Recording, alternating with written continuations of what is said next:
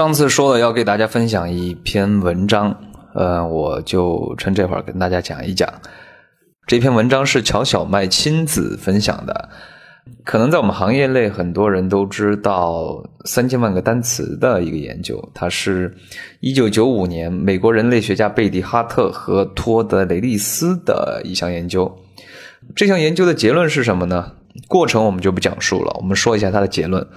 结论就是在四岁之前，穷人家的孩子普遍比富人家的孩子少接收到三千万个单词。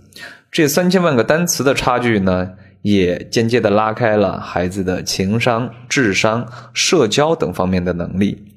嗯，而且在研究结束的时候，他们还专门做了测试。穷人家的孩子的智商普遍是在七十九，而富裕家庭的孩子是在一百一十七。在孩子们十岁的时候，贝蒂和托德还进行了回访。他们发现，那些接收词汇量多的孩子学习成绩更好。然而，最近有一项来自美国麻省理工学院、哈佛大学和宾夕法尼亚大学联合完成的新的研究结果。这项研究呢，对之前的三千万个单词的研究进行了一个算是修正吧。嗯，他的结论是什么呢？就是大脑的活跃程度和孩子听到多少的词汇量无关，与对话轮流次数强烈相关。父母和孩子的谈话直接影响了孩子大脑的生物成长。意思就是说，这三千万个单词的积累，我们是要通过多回合的对话来进行这样的一个积累，效果是最好的。因为我们假设。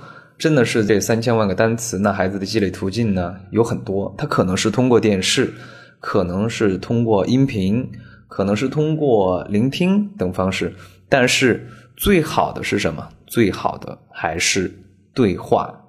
所以呢，我们就是不仅要跟孩子多交流和对话，还要学会在一个话题上多去跟他拉扯几个回合。触发孩子去思考，这种回合上的互动呢，而且一定要积极有效，避免唠叨和进入对话死角。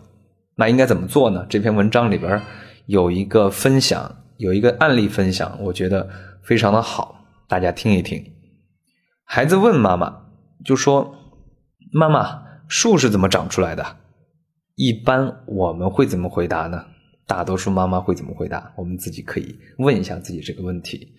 可能一般的妈妈就会说：“嗯，树是通过它的种子种到土里，然后给它浇水，然后通过什么阳光啊什么什么的，它就长成了参天大树。”这样的回答算是最好的吗？我们来听一下这个孩子的妈妈的回答是什么。